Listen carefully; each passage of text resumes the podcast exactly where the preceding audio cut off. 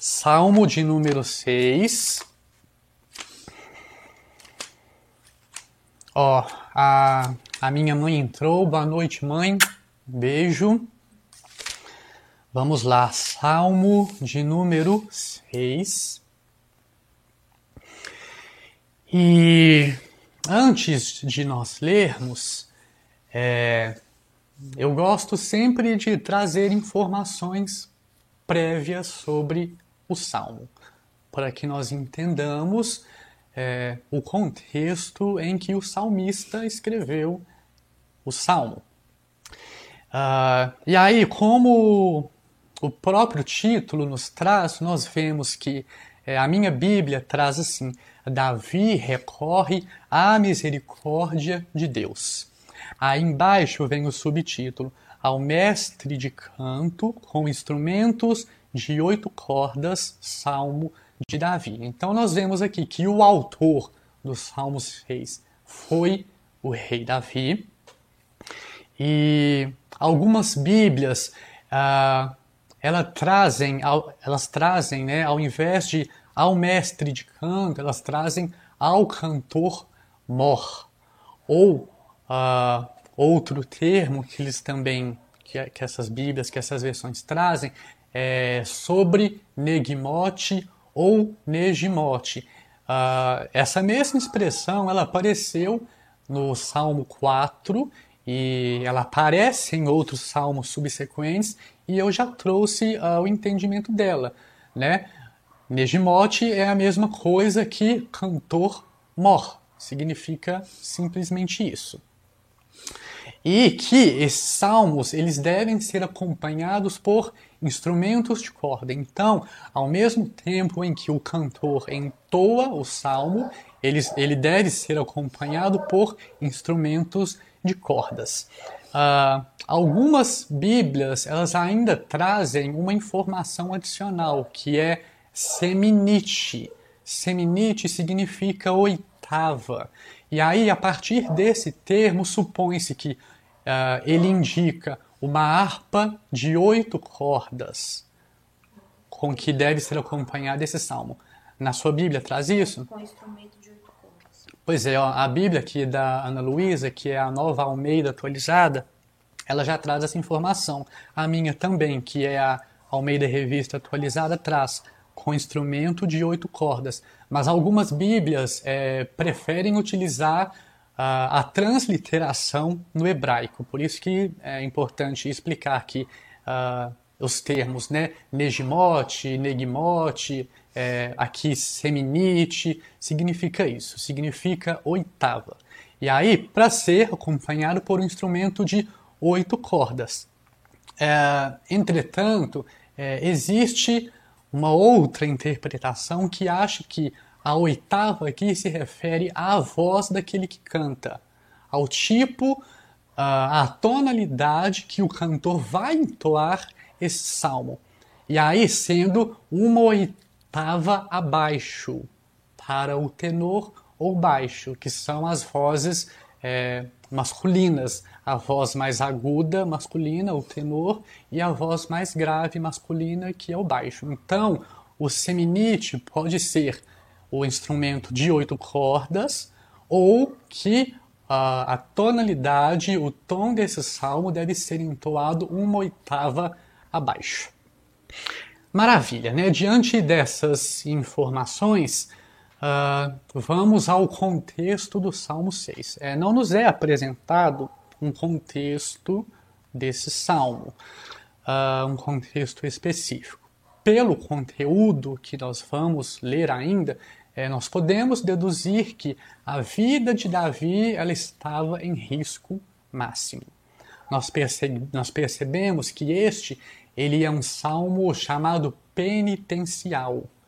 E ele nos representa Davi orando por socorro, com a confiança de que Deus o responderá, de que Deus o atenderá.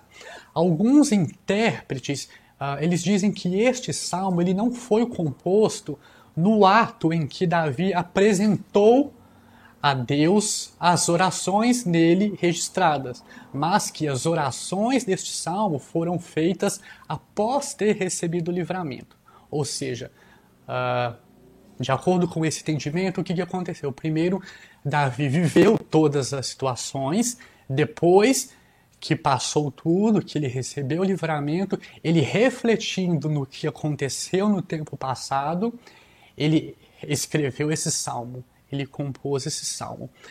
Uh, e isso é dito porque nós percebemos alguns detalhes que esse, é, esse salmo nos traz. Nele, Davi junta a dor com a qual ele lutou por, por algum tempo com a alegria que experimentou posteriormente. Então, nós vemos aqui que ele junta um sentimento passado com um sentimento experimentado depois. Nós vamos uh, perceber esses detalhes e mais alguns outros ao longo do salmo. Vamos lá, salmo de número 1. Salmo de número 6, verso número 1. Vamos ler. Davi escreveu assim: Senhor, não me repreendas na tua ira nem me castigues no teu furor. Tem compaixão de mim, Senhor, porque eu me sinto debilitado. Sara-me, Senhor, porque os meus ossos estão abalados. Também a minha alma está profundamente perturbada. Mas tu, Senhor, até quando? Volta-te, Senhor, e livra a minha alma. Salva-me por tua graça. Pois na morte não há recordação de ti no sepulcro, quem te dará louvor? Estou cansado de tanto gemer. Todas as noites faço nadar o meu leito de minhas lágrimas, o alago. Meus olhos de mágoa se acham amortecidos, envelhecem por causa de todos os meus adversários. Apartai-vos de mim, todos os que praticais a iniquidade, porque o Senhor ouviu a voz do meu lamento. O Senhor ouviu a minha súplica, o Senhor acolhe a minha oração. Envergonhem-se e sejam sobremodo perturbados todos os meus inimigos. Retirem-se de súbito cobertos de vexame. Maravilha, lindíssimo esse salmo. Vamos voltar ao verso 1 e vamos analisá-lo. O verso 1 diz assim: Senhor, não me repreendas na tua ira, nem me castigues no teu furor. Uh, embora nós não saibamos o contexto em que esse salmo foi escrito, nós vemos que a calamidade que Davi experimentara havia sido infligida por seus inimigos. Entretanto, ele entende e atribui a situação difícil que ele enfrentava naquele momento à disciplina corretiva de Deus por algum pecado. E aí, por que que nós uh, aferimos, nós inferimos isso? Davi, aqui no verso 1, ele diz: Senhor, não me repreendas na tua ira, nem me castigues no teu furor. Davi, ele não se excusa diante de Deus. Ele sabe que Deus é o que? Deus é justo juiz ao exercer punição contra os pecados. Mas ao mesmo tempo, ele ardentemente ele faz o que? Ele roga a Deus que não o trate segundo a justiça que merece. Davi, ele não recusa aqui totalmente a sua punição, pois isso seria loucura. Davi entendia que sem a punição de Deus, ele seria mais prejudicado do que beneficiado. Uh, e aí, né, isso pode gerar, às vezes, um, um estranhamento, porque uh, alguém pode pensar: não, mas Deus faz isso? Deus pune mesmo aqueles que são os seus filhos, mesmo aqueles que creem nele, mesmo aqueles que possuem fé no seu Filho Jesus Cristo. Uh, vamos uh, ler um trecho aqui que eu separei. Lá em Jeremias 10, 24, o profeta escreveu o seguinte: Castiga-me, ó Senhor, mas em justa medida, não na tua ira, para que não me reduzas a nada. E aí nós percebemos que Deus em não abandonar o crente em seu próprio pecado, em suas próprias práticas erradas, mas antes corrigi-lo, repreendê-lo, castigá-lo, é uma das marcas do amor que ele tem por seus filhos. Lá em Apocalipse 3, e aí eu vou me valer de um texto no Novo Testamento para que uh, ninguém diga, né? Ah, não, mas uh, Deus punia, Deus castigava no Antigo Testamento só, porque era outra aliança. Agora, na nova aliança, na aliança da graça, as coisas são diferentes. Não, não é assim. Deus não muda. O mesmo Deus do Antigo Testamento é o do Novo Testamento. E, para exemplificar isso, é, eu vou ler aqui um trecho, Apocalipse 3, lá no verso 19, é o próprio Senhor Jesus falando aos irmãos da igreja de Laodiceia, uma das sete igrejas aos quais ele endereçou sete cartas. Nós vemos aqui uma, uma palavra específica aos irmãos da igreja de Laodiceia. Apocalipse 3,19 ele escreveu assim: Eu repreendo e castigo a todos quantos amo. Ser, pois, zeloso e arrepende. Por isso, nós percebemos que Deus, ao corrigir os seus filhos, Deus, ao não deixá-los, ao não abandoná-los aos seus próprios pecados, às suas próprias iniquidades, transgressões, práticas erradas, enfim, Deus, ao corrigir seus filhos, ele está manifestando a sua graça, ele está manifestando a sua misericórdia, ele está manifestando o seu amor. Lembram que lá em Provérbios o autor escreveu que assim como o pai repreende ao filho que ama, assim também o Senhor repreende aos seus filhos, aos seus servos. Se não me engano é Provérbios 3, 15. Deixa eu abrir aqui para conferir. Para não falar informação errada para os irmãos. Provérbios Hum, não. Cadê?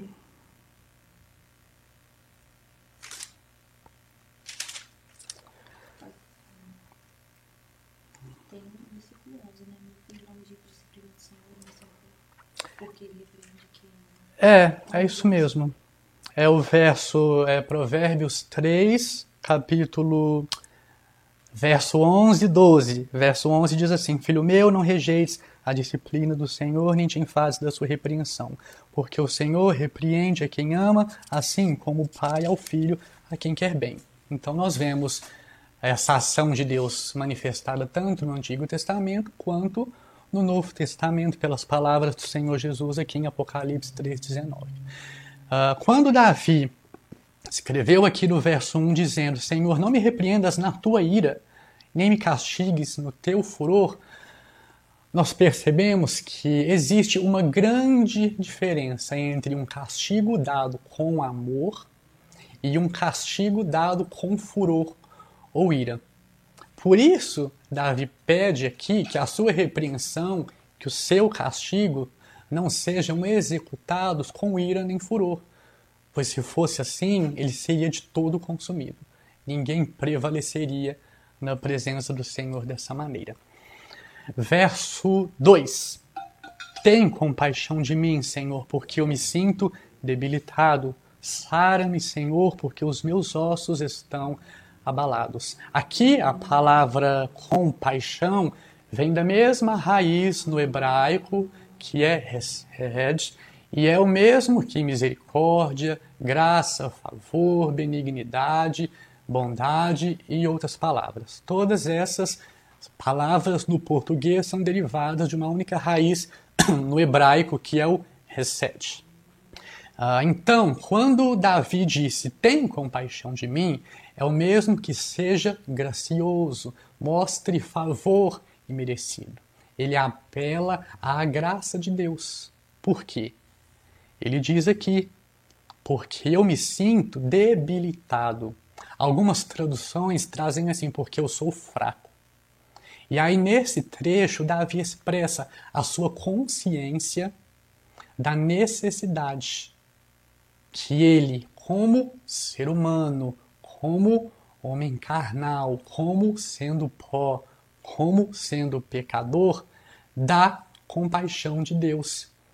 E isso é crucial na oração de Davi aqui e também em nossas orações no nosso dia a dia. Reconhecer o estado de miserabilidade, de pecaminosidade, leva ao reconhecimento do erro. E essa confissão, mais do que simples orar da boca para fora, é a marca do verdadeiro arrependimento. Quando Davi expressa que tem compaixão de mim, ele, ao clamar por essa misericórdia de Deus, e ele diz aqui porque eu me sinto debilitado ou porque eu sou fraco, é Davi reconhecendo que, por ele mesmo, ele não tem capacidade nenhuma de subsistir, de prevalecer na presença do Senhor. Uh, em consequência dessa consciência que Davi apresenta aqui de ser pecador, vem o clamor: sara-me. Ele diz aqui: Sara-me, Senhor, porque os meus ossos estão abalados. Ossos aqui é uma referência à sua força, àquilo que lhe sustenta o corpo, à sua substância, o seu vigor. E esse é o sentimento, essa é a sensação que o pecado não confessado produz na vida do salvo, produz na vida daquele que foi regenerado o sentimento de que como se ele estivesse sendo esmagado, como se ele estivesse sendo quebrado, como se uh, os seus ossos estivessem sendo comprimidos. Por isso que Davi utiliza essa figura de linguagem, dizendo: os meus ossos estão abalados. Esse sentimento ele é insuportável. E é isso o que diferencia o pecador regenerado, porque ao pecar vem sobre ele a consciência, a convicção do pecado, que é produzido pelo Espírito Santo de Deus. É ele quem nos convence do pecado. É isso que diferencia o pecador salvo, o pecador regenerado, do pecador não regenerado, do pecador que é ímpio o pecador ímpio, ele peca e continua pecando e para ele está tudo certo. Porque nele não existe o Espírito Santo para trazer a convicção, o convencimento dos pecados. Verso 3: Também a minha alma está profundamente perturbada, mas tu, Senhor, até quando? Alma, aqui em, em hebraico, é nefesh, e dentre outros significados, dependendo do contexto em que essa palavra se encontra, a sua tradução de uma maneira uh, sintética significa a pessoa em sua totalidade. É o equivalente ao pronome pessoal eu. Então, quando Davi fala que também a minha alma está profundamente perturbada, é como se ele dissesse: eu por inteiro, eu completamente me sinto perturbado, me sinto abatido. Então, quando Davi disse aqui que a sua alma está profundamente perturbada, ele se referia a todo o seu ser. Enquanto no verso 2 ele descreve o sentimento que o pecado causa em seu corpo, aqui no verso 3 ele vai além, dizendo que não apenas o seu corpo físico sofre, mas todo o seu ser, a sua parte física e a sua parte espiritual. E aí, a última parte do verso 13 é: Mas tu, Senhor, até quando? Aqui nós vemos a angústia de Davi por não ter ainda as suas orações respondidas.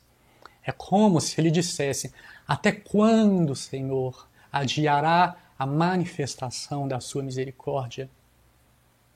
Contudo, Deus, em sua compaixão, nos leva a clamar, a orar por socorro. Então, só de Davi ter essa consciência de que ele é necessitado, de que ele precisa do socorro de Deus, já é uma marca da graça de Deus, da misericórdia de Deus. Verso 4: Volta-te, Senhor, e livra a minha alma, salva-me por tua graça. Na minha opinião, irmãos, esse verso é o ápice do Salmo 6. Por quê? Nós percebemos aqui que, após Davi sentir o peso do pecado sobre todo o seu ser e ver que ele mesmo nada pode fazer para mudar a sua situação, Davi clama: Volta-te, Senhor, e livra a minha alma. Aqui no verso 4, Davi pede a Deus para virar-se em sua direção e se aproximar dele. Eu vou ilustrar aqui para os irmãos mais ou menos assim como se o sentimento de Davi em relação a Deus fosse o seguinte. E aí, quando uh, existe alguém de costas que não nos dá, é, que não nos olha nos olhos, ou que não fala diretamente conosco, que não volta o seu rosto para nós, uh, é como se Davi se sentisse desprezado, é como se Davi se sentisse abandonado. Por isso ele clama assim: Volta-te, Senhor, e livra a minha alma. Era essa a sensação de Davi aqui nesse momento. A ausência que uh, Davi sentia da manifestação de evidências claras da presença de Deus com ele o afligia. E quantas vezes nós também nos sentimos assim? É verdade.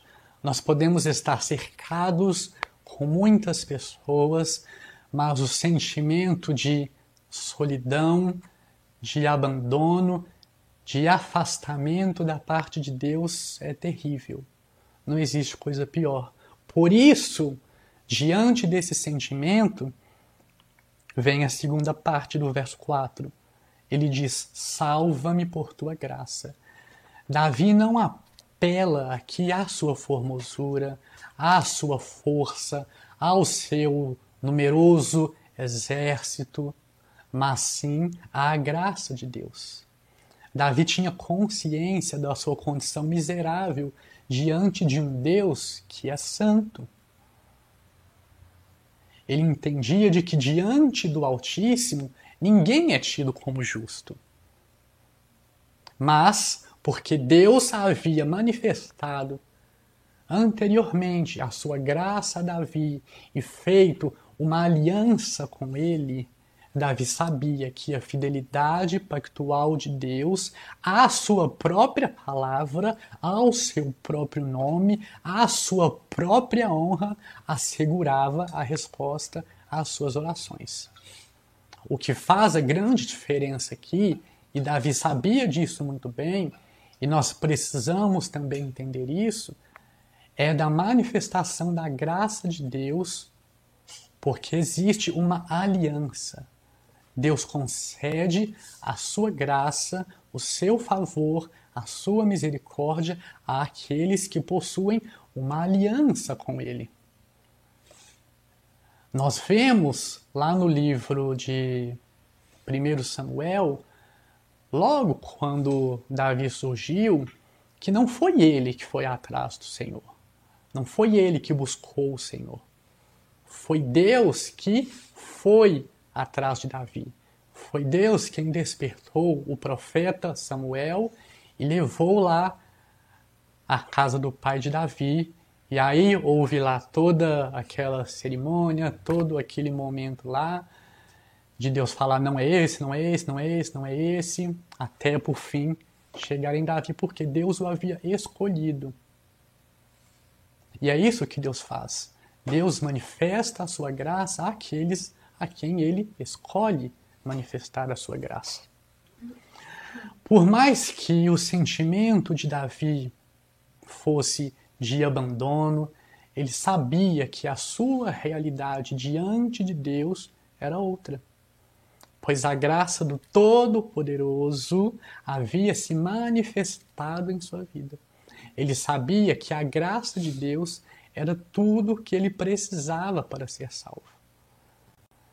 Ao dizer aqui, salva-me por tua graça, ele entende que o seu livramento, a sua salvação, a mudança do seu estado só seria possível por causa da graça de Deus.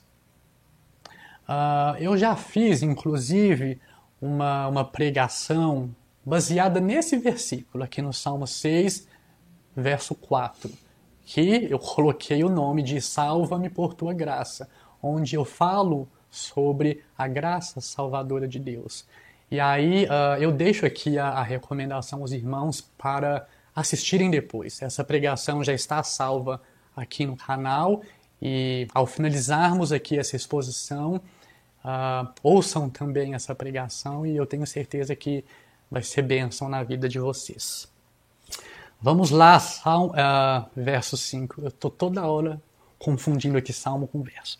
Verso 5 do Salmo 6 pois na morte não há recordação de ti. No sepulcro, quem te dará louvor? Morte e sepulcro, aqui, ambas as palavras, dependendo do contexto, podem ser a tradução de Sheol. No entanto, quando uh, nós vamos aqui nesse texto, no original hebraico, nós vemos que são palavras distintas. Morte, aqui no verso 5, é Bamavet, que é utilizada em geral para significar a morte física, ou seja, a separação da alma e corpo. Sepulcro aqui já é a palavra Sheol. E dependendo do contexto em que essa palavra no hebraico aparece, ela pode se referir à morte, ao túmulo, sepultura ou ainda ao local dos espíritos ímpios que aguardam o juízo final. Morte, aqui no verso 5, é uma referência à morte física mesmo. Ou seja, a separação da alma e corpo. E sepulcro aqui é, dentro desse contexto, uma referência ao local onde se encontra o corpo após a morte também chamado de túmulo ou sepultura ou cova. Todas essas palavras no português, que são sinônimas, uh, significam a mesma coisa no hebraico, nesse caso, Sheol, aqui dentro desse contexto. Então, de uma maneira geral, o que Davi diz aqui no verso 5 é que os mortos não podem glorificar a Deus publicamente. Após ele clamar para ser salvo, ele afirma que só assim, vivificado, livrado da morte, ele pode glorificar a Deus. E é uma realidade, não é mesmo? Quando uma pessoa morre, ela não consegue mais expressar a sua adoração a Deus o seu louvor, a sua glória ao Senhor. Por isso, Davi diz isso aqui no verso 5. É isso que ele expressa. O desejo dele, quando ele diz: Não há recordação de ti na morte e no sepulcro, quem te dará louvor? O entendimento que ele quer trazer é esse: os mortos não podem te glorificar, Senhor. Por isso, livra-me. Por isso, salva-me. Por isso, vivifica-me, para que assim eu possa glorificar o teu nome. Verso 6. Ele disse assim: Estou cansado de tanto gemer. Todas as noites faço nadar o meu leito, de minhas lágrimas o alago. Gemer aqui é uma declaração de emoção profunda e intensa esse sentimento, ele deixar é, o sentimento que Davi sentia aqui nesse momento uh, estava deixando ele abatido e cansado. É o que ele diz aqui: estou cansado de tanto gemer. Porque as suas emoções eram profundas, intensas e estavam em colapso. Isso o deixava cansado, isso o deixava abatido. E certamente você, como eu também, em algum momento já passou por isso. Quantas vezes tamanho é o sentimento de angústia, de aflição que nós estamos sentindo, que isso reflete em nosso corpo. É o que uh, nós chamamos de somatização. Né? Os nossos sentimentos, os nossos desejos, emoções profundas, elas se manifestam de alguma maneira no nosso corpo, geralmente em alguma doença ou enfermidade. Quando ele diz aqui, todas as noites faço nadar o meu leito, de minhas lágrimas o alago. Aqui, obviamente, é uma linguagem hiperbólica, exagerada. Não é que Davi chorasse tanto que a sua cama ficasse completamente alagada e nadando em lágrimas. Não, ele se utiliza aqui da hipérbole, dessa figura de linguagem, para poder expressar a intensidade, a grandeza da tristeza que ele sentia nesse momento. Verso 7. Meus olhos de mágoa se acham amortecidos, envelhecem por causa de todos os meus adversários. Mesmo sentido do verso anterior. A angústia de Davi era tão grande que isso transparecia em seu rosto. Quem olhasse para Davi nesse momento perceberia que ele não estava bem. Por quê? Porque o nosso exterior revela o nosso interior. Muita gente uh, consegue disfarçar os seus sentimentos e muitas vezes por dentro estão chorando, estão quebrantadas, estão aflitas, mas conseguem enganar por algum tempo uh, quem o vê. E aí por fora a pessoa fica sorrindo, né? tenta abstrair, tenta distrair, tenta esquecer, mas ninguém consegue sustentar essa posição por muito tempo. E eu mesmo, na verdade, é, eu não consigo nem disfarçar. Se eu tô triste, eu tô triste. Se eu tô alegre, eu tô alegre. Uh, eu não consigo ter esse tipo de, de reação, sabe? E eu sei que muita gente é assim também. E era assim com Davi. O exterior dele estava transparecendo, estava manifestando o seu sentimento de profunda angústia, de profunda tristeza. Verso 8: Apartai-vos de mim, todos os que praticais a iniquidade, porque o Senhor ouviu a voz do meu lamento. Vamos ler o verso 9 também que está junto. O Senhor ouviu a minha súplica, o Senhor acolhe a minha oração. Então nós vemos aqui nos versos 8 e 9 que Davi colocou o que? As suas aflições diante de Deus. E aqui nós vemos ele assumindo um novo comportamento. Por isso que eu disse que lá no início da live que há quem entenda que esse salmo ele foi escrito posteriormente uh, aos fatos ocorridos, porque Davi mistura a sua tristeza do momento em que ele viveu as situações com a alegria, com a, a folga com, digamos assim, o, o júbilo que ele recebeu após ter sido livrado, após ter passado por essa situação difícil. Algumas traduções elas, uh, elas trazem assim o verso 8. É, Apartai-vos de mim todos os praticais a iniquidade, porque o Senhor já ouviu a voz do meu lamento.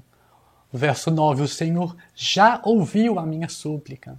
Então, já traz num acontecimento que já aconteceu. Por isso que nós percebemos, a partir desse trecho, uma mudança na postura dele. Ele que antes, nos versos anteriores, estava expondo uh, sentimento de angústia, de tristeza, de aflição, de abatimento, de quase morte, nós vemos aqui a certeza dele. E ele pôde escrever isso daqui, ele pôde testemunhar através desse salmo, porque o Senhor já ouviu o seu lamento, o Senhor já ouviu a sua súplica. Por mais angustiado e exausto que ele estivesse, agora, a partir do verso 8, ele manifesta o que? Entusiasmo e se anima a cantar vitória, se anima a proclamar vitória. Ele dirige ah, o seu discurso agora contra os seus adversários e lhes dá um alerta. Parafraseando, seria algo mais ou menos assim. Lá no verso 8, quando ele escreveu: Apartai-vos de mim, os que praticais a iniquidade, seria como se ele dissesse mais ou menos assim: Fiquem longe de mim, não se aproximem, não me façam mal, pois o Senhor ouviu o meu choro. Ele ouviu a minha súplica, ele atendeu a minha oração. Se cuidem. Vejam que maravilha a maneira como Davi se comporta a partir desse momento. Glórias a Deus por isso, por essa mudança que ele proporcionou ao rei Davi e ele expressa, ele deixa isso registrado para nós aqui nesses trechos. E o fato de Deus ouvir a súplica de Davi deveria ser motivo de temor entre seus inimigos. Porque um inimigo que é esperto, o que, que ele vai pensar? Davi possui um Deus, e quando Davi vai ao seu Deus e ora e clama e suplica, o seu Deus vem e o atende. Então, eu não posso mexer com ele. Então, eu não devo me aproximar dele. Eu não devo tocá-lo. Os irmãos conseguem entender o sentido aqui? Por isso que no verso 10, ele diz aqui: Envergonhem-se e sejam sobremodo perturbados todos os meus inimigos, retirem-se de súbito, cobertos de vexame. Era isso o que ele sabia que aconteceria aos seus adversários quando Deus viesse ao seu favor. Quando Deus manifestasse a sua graça, atendendo às suas orações e dando a ele livramento, dando a ele a salvação que tanto desejava, que tanto buscava.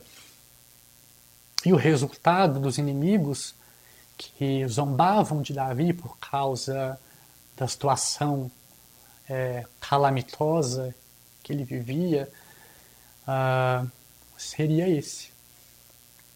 Por um momento eles estavam se alegrando com a, a, aflição de Davi, com o abatimento de Davi, com o fracasso de Davi, mas eles não guardavam por esperar a ação de Deus, aquilo que Deus faria, seria o que, o, que o verso 10 traz.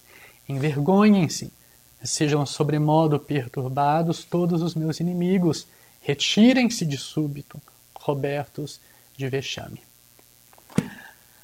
Concluindo aqui o Salmo 6, uh, nós podemos perceber que Davi, ao ser afligido pela mão de Deus, ele reconhece que provocara a ira divina com os seus pecados e, portanto, a fim de obter salvação, obter consolo, ele ora por graça.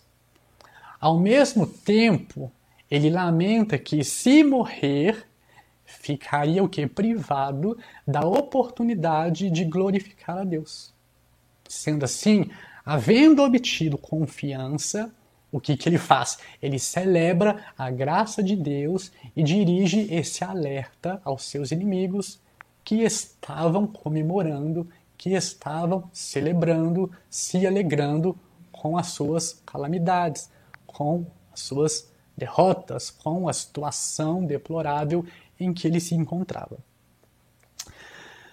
Irmãos, uh, como eu disse, para mim o ápice desse salmo é o verso 4, porque ele nos ensina uma lição importantíssima a todos nós que somos seus filhos.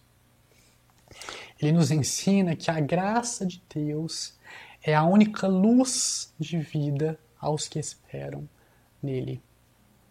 E é a isso que nós devemos nos apegar.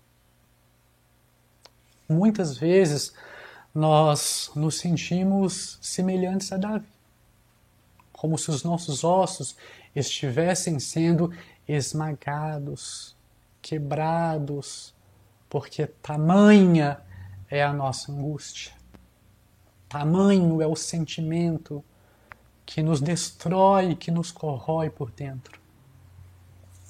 E aí, quando problemas surgem e nos assolam, a alma, o coração, nós fazemos bem em que em examinar a nossa conduta e coração à luz da palavra do Senhor. Será que o que está acontecendo comigo é por algum pecado oculto? É por algum pecado que já se tornou uma prática tão constante em minha vida que eu nem percebo mais e que a minha consciência ficou cauterizada porque eu já me acostumei com essa prática, eu já me acostumei com esse pecado e ele nem mais faz diferença na minha vida, se tornou uma prática comum. Muitas vezes isso acontece conosco. Mas Deus, como um verdadeiro pai que ama os seus filhos, ele não os abandona aos seus próprios pecados. Ele não os abandona às suas próprias práticas. Antes os repreende. Antes os castiga você que é pai, que é mãe, que me assiste, certamente a, a sua atitude diante de um filho que está agindo incorretamente, que está agindo indevidamente, é de correção, é de repreensão, é de castigo, não é verdade? E por que que você faz isso? Você faz isso porque você entende que aqueles procedimentos, aquelas práticas, aquele caminho que o seu filho está trilhando não vai dar bom. Não vai levá-lo a um local bom. Por isso você vai e intervém, e castiga e traz uma repreensão, traz uma palavra dura. E assim é Deus conosco. ele manifesta a sua graça também ao nos castigar, ao nos corrigir, ao nos repreender. A disciplina divina, ela é uma marca do amor de Deus por seus filhos. O propósito de Deus em executar disciplina, ele é cumprido no que? Na contrição, no arrependimento e na disposição do pecador em retornar aos caminhos do Senhor. Aqui no Salmo 6, seja qual for o motivo da aflição de Davi, o que, que ele fez? Ele foi a Deus em oração. Ele apresentou a Deus a sua causa, reconhecendo ser pecador, reconhecendo a sua miserabilidade, reconhecendo que havia algo de errado com ele e que por causa disso ele entendia que vinha a punição de Deus através das situações que ele vivia que nós não sabemos especificamente quais eram. Davi entendia que se ele verdadeiramente era filho de Deus, se ele realmente uh, possuía uma aliança com Deus, o Senhor interviria em sua situação. O Senhor o pegaria do caminho tortuoso e faria assim, o colocaria no caminho correto, no caminho certo, no caminho da justiça. Mesmo Davi sendo chamado homem segundo o coração de Deus, ele pecava. Ele pecou várias vezes. E eu já falei aos irmãos em outros salmos, em outras pregações que eu já fiz aqui no canal que mesmo aquele que foi regenerado, mesmo aquele que é salvo, ele continua pecando. Por quê? Porque em nossos corpos habita a lei do pecado. Em nosso corpo físico, em nosso corpo carnal, ainda há o vestígio do pecado. É aquela famosa guerra entre a carne e o espírito, não é mesmo? Entre o homem carnal e o homem espiritual. E essa luta só vai terminar ou quando nós morrermos, e aí a nossa alma será separada do seu corpo, ou quando o Senhor Jesus vier e aqueles que estiverem vivos terão que os seus corpos transformados em um corpo de glória aquilo que era corruptível se tornará incorruptível. Essa é uma das lições que esse salmo traz para nós. De que, mesmo Deus sendo amoroso, sendo bondoso, sendo gracioso, misericordioso, a sua justiça não é um atributo, não é uma qualidade separada das outras. Não. O nosso entendimento de justiça, de amor, que é deturpado. Nós entendemos que amor é só fazer carinhozinho, é só o que? Dar beijinho, dar abraço, pegar na mão, carregar no colo. Essas coisas são manifestações de amor, são gestos amorosos? são, mas repreender, castigar, corrigir também é uma marca do amor de Deus por seus filhos. E, olhando para a vida de Davi, para as situações que ele nos apresenta nesse Salmo 6, é possível ver a vida e obra de Jesus também.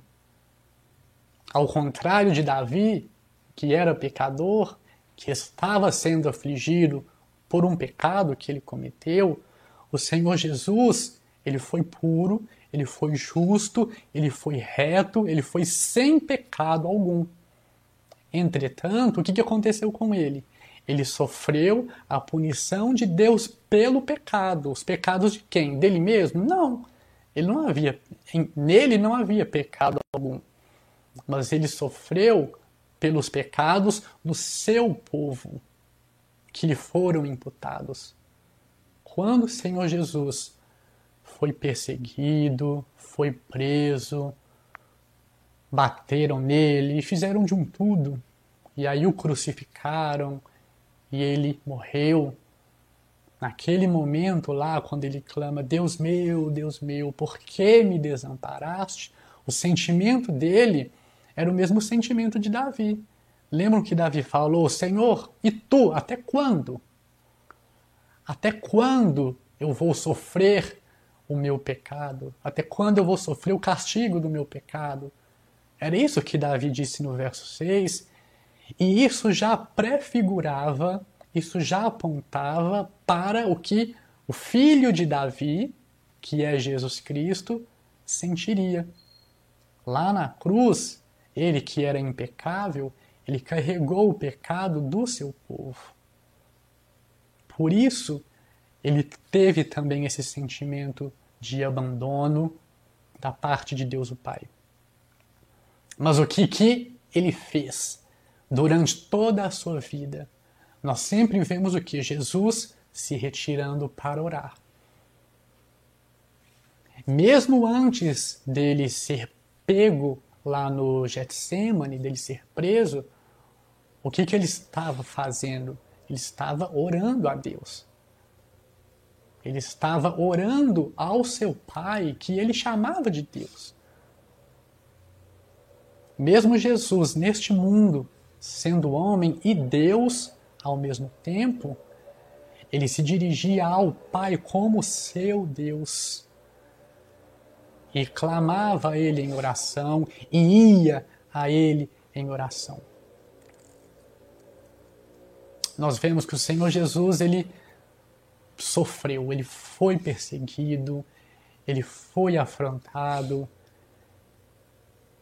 Os inimigos se levantaram contra ele, os inimigos judeus, os inimigos gentios, as autoridades civis e religiosas da época, todas foram contra ele. E isso culminou a sua prisão e a sua sentença de morte. Mas o Pai não o deixou na morte, mas o ressuscitou. Da mesma forma como Davi clamou por vivificação quando ele disse: Na morte, quem te louvará?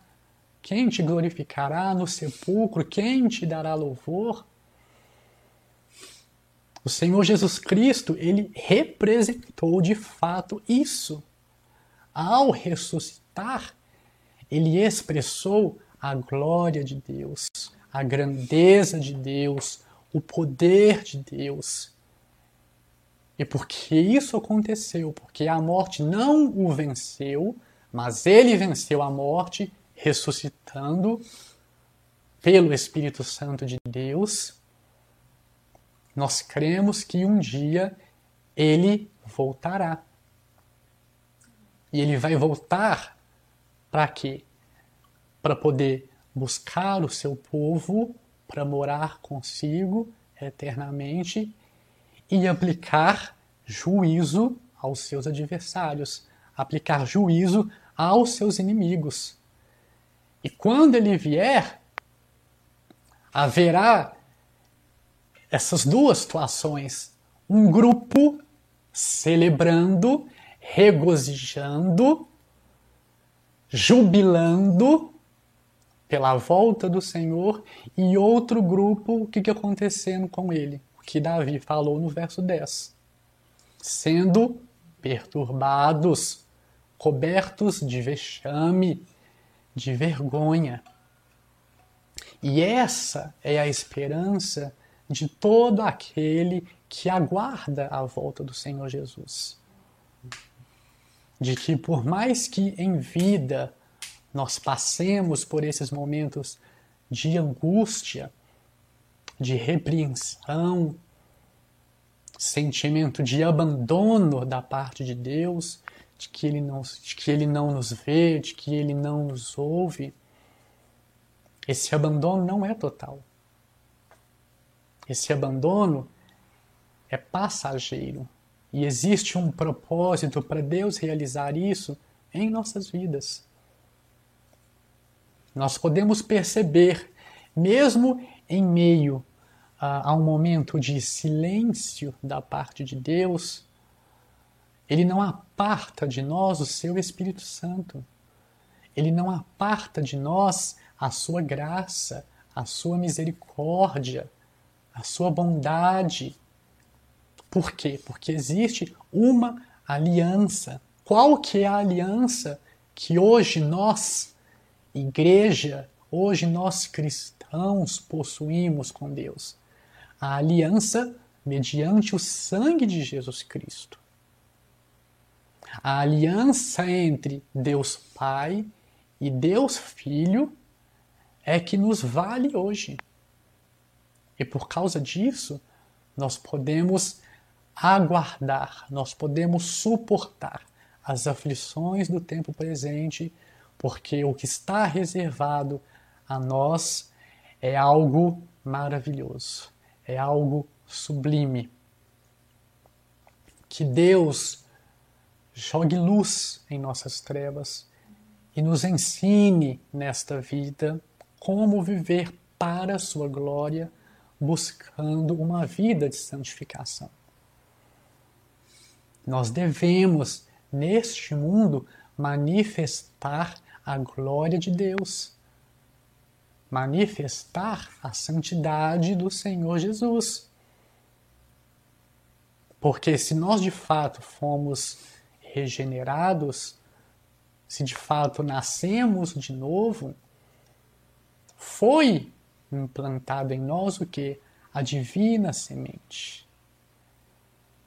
E o Espírito Santo age em nós, nos transformando, nos mudando dia após dia, nos fazendo desenvolver a salvação.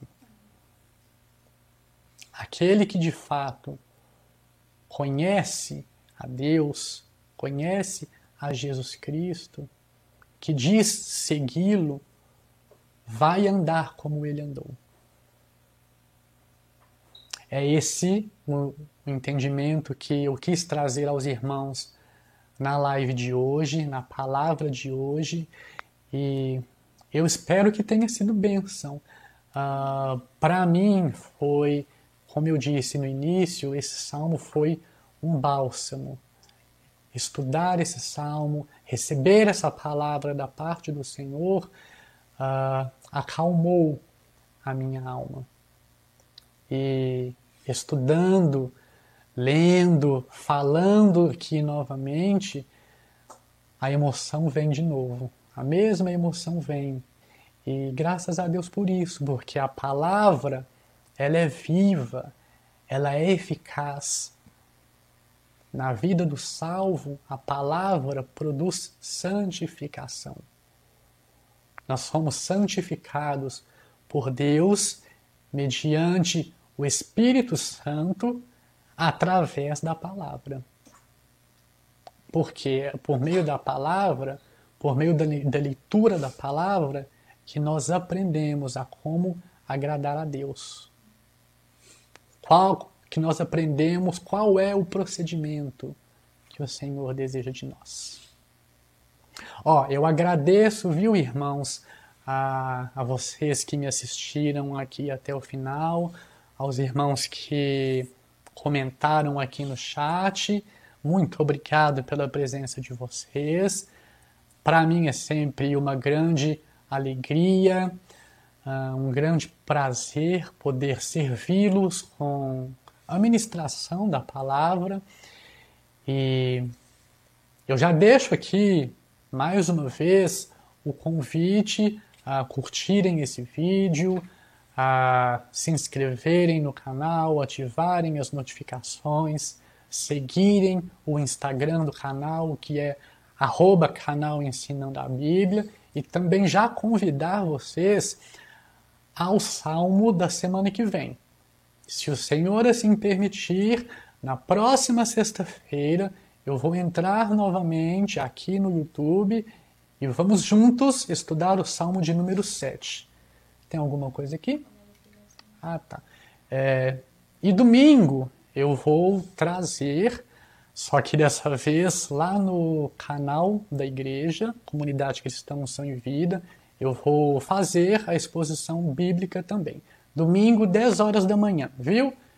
Uh, quem puder, depois é, eu vou divulgar o link aí, os irmãos vão receber. E eu vou divulgar no, no meu Instagram também. É, estão convidados a assistirem. Combinado? Muito obrigado. Ó, um grande beijo a todos vocês.